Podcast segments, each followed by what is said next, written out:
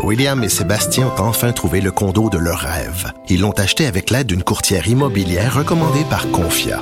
Parmi les courtiers qui leur ont été proposés, William et Sébastien ont choisi de faire affaire avec Hélène. Elle connaissait bien le quartier et d'emblée, elle a compris leurs besoins. Ça a tout de suite cliqué. Mais quand même pas autant qu'entre William et Sébastien. Confia, on se dédie à l'espace le plus important de votre vie. Confia fait partie d'Espace Proprio, une initiative de Desjardins. Une question sans réponse n'est pas une réponse. Geneviève Peterson. Cube Radio. Il y a un article qui a attiré mon attention euh, dans le Québec Science. C'est un article qui a été signé par Martine Letartre à propos euh, des femmes dans le milieu scientifique qui seraient particulièrement pénalisées par la pandémie. Et j'en parle tout de suite avec Julie Lavalchek-Larondo, qui est professeure agrégée au département de physique de l'Université de Montréal. Elle est aussi titulaire de la chaire de recherche du Canada en astrophysique observationnelle des trous noirs. Je le dis parce que ça m'impressionne. Madame euh, Lavalchek-Larondo, bonjour. Oui, bonjour. bon, écoutez, vous avez un long titre impressionnant, puis je trouve ça le fun euh, de le souligner parce que des femmes en sciences, on le sait, là, c'est plutôt difficile. On en a de plus en plus, mais quand même, euh, le milieu scientifique ou le milieu des STEM, le sciences, technologies, ingénierie, mathématiques, historiquement, ça a été tough pour les femmes euh, qui cherchaient à se démarquer dans ces milieux-là. On a cependant pu voir certains progrès dans les dernières décennies. Je pense qu'on en a déjà parlé tous les deux par ailleurs ici à cette émission. Mais là, la pandémie, selon ce que j'ai pu lire dans le Québec Science, nous aurait ramené en arrière par rapport à l'égalité des sexes dans le monde scientifique. C'est exactement le cas. Euh, je dirais que, que la, la, pandémie en général a, a, affecté bien sûr beaucoup de, de personnes. Euh, en, mais parmi ces gens-là, il y a les chercheurs qui ont, entre autres, des jeunes enfants. Et une des choses qui nous a beaucoup surpris, c'est qu'on a vu en particulier hmm. que euh, le rythme de publication qui venait des femmes avait chuté drastiquement pendant la pandémie. Euh, donc déjà, ça, on, sait qu'il y a beaucoup euh, de problèmes d'égalité et tout, mais ça, ça nous inquiète particulièrement.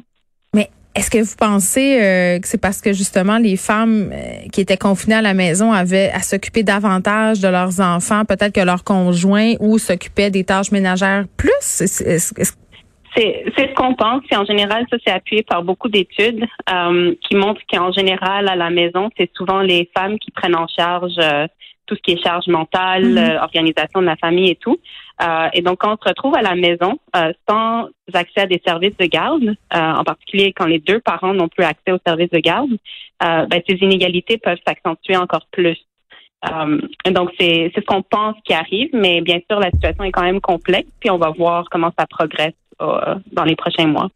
Ouais, puis tu sais aussi, euh, j'aimerais ça qu'on prenne le temps d'expliquer parce que tu sais, on a l'impression de vivre dans un monde égalitaire, euh, puis on envoie des femmes en sciences, puis en même temps c'est un domaine qui est quand même assez fermé. On connaît peu le milieu scientifique. Comment au quotidien, euh, Madame Lavacek Larondo, cette discrimination-là, elle peut prendre forme, tu sais, au niveau d'une scientifique par exemple qui comme vous là, qui évolue dans le milieu. Oui, ben il y a ce, qui est vraiment étonnant, c'est qu'il y a tellement de c'est un problème vraiment complexe. Il y a plusieurs niveaux. Euh, je peux moi-même témoigner que quand j'étais étudiante en physique euh, à l'université, je voyais qu'il n'y avait pas beaucoup de femmes qui étaient présentes, mais je pensais que c'était normal. euh, et vite, je me suis aperçue qu'il y a, il y a beaucoup de facteurs euh, qui influencent nos choix de carrière. Euh, en particulier, les jeunes filles ont souvent du mal à se voir comme des scientifiques, comme mm. euh, surtout en physique. Euh, en physique, on peut penser tout de suite à Einstein. euh, Moins à sa femme qui l'a beaucoup aidé dans ses travaux. Exactement. Euh, donc, c'est souvent ce qu'on appelle l'identité physique, c'est de se voir comme une, une scientifique. Puis les, les filles ont plus de mal à voir ceci. Euh, donc ça, ça peut beaucoup influencer le choix de carrière des jeunes filles. Mais est-ce qu'ils ont plus de mal, pardon, est-ce qu'ils ont plus de mal à, à voir ça ou c'est toute la question d'intéresser les petites filles à la chose scientifique à l'école?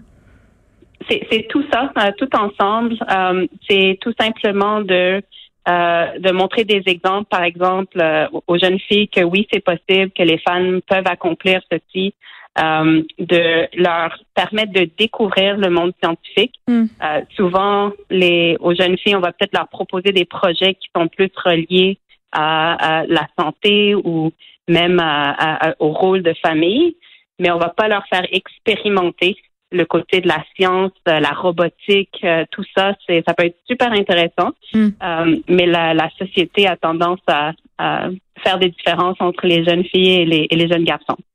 bon, mais quand vous arrivez, là, vous, sur le marché du travail, là, comme scientifique, vous avez fait des études et tout ça, là, vous pointez, euh, est-ce qu'il y en a euh, du sexisme? Est-ce que vous avez l'impression qu'il y a une discrimination même du milieu scientifique?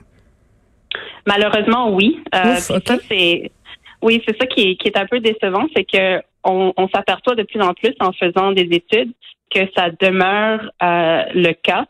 les femmes, par exemple, ont tendance à moins recevoir de subventions. Euh, pas nécessairement parce qu'elles appliquent moins, mais simplement parce qu'elles sont choisies moins souvent. Euh, elles sont souvent euh, moins citées dans les publications, hmm. simplement parce que c'est des femmes. Donc, il y a énormément de facteurs qui viennent affecter les carrières des femmes, et ça fait en sorte qu'elles peuvent moins progresser rapidement que les hommes. Hmm. Donc, oui, c'est ça qui est dommage. Puis on travaille très ben fort à essayer de, de, de trouver justement quelles sont les différences, puis une fois qu'on les trouve, de les corriger. Euh, donc, si je peux donner un exemple, euh, dans, dans mon domaine scientifique en astrophysique, on s'est aperçu très rapidement que lorsqu'on fait des demandes de subventions, euh, que souvent juste le fait que d'avoir un homme comme auteur principal, euh, il a plus de chances d'avoir la subvention. Mais maintenant, ce qu'on fait pour corriger cela, c'est qu'on souvent on rend euh, l'auteur principal anonyme donc, on ne sait plus qui est l'auteur principal parmi tous les collaborateurs.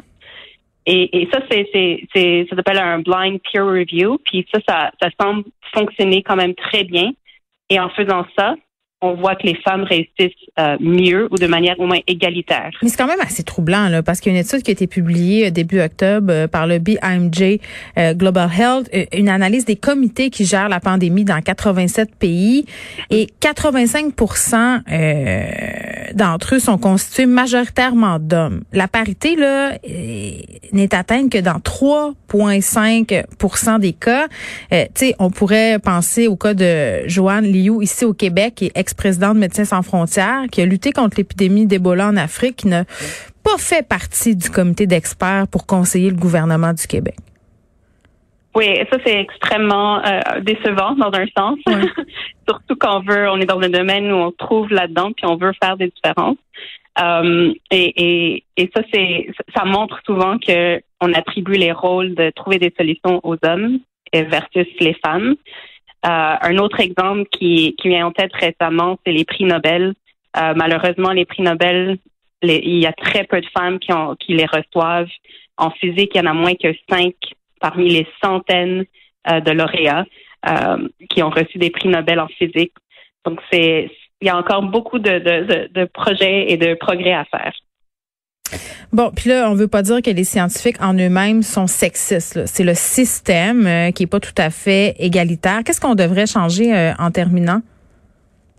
Euh, c'est, je dirais, que ça vient vraiment de la société, c'est de notre façon de penser.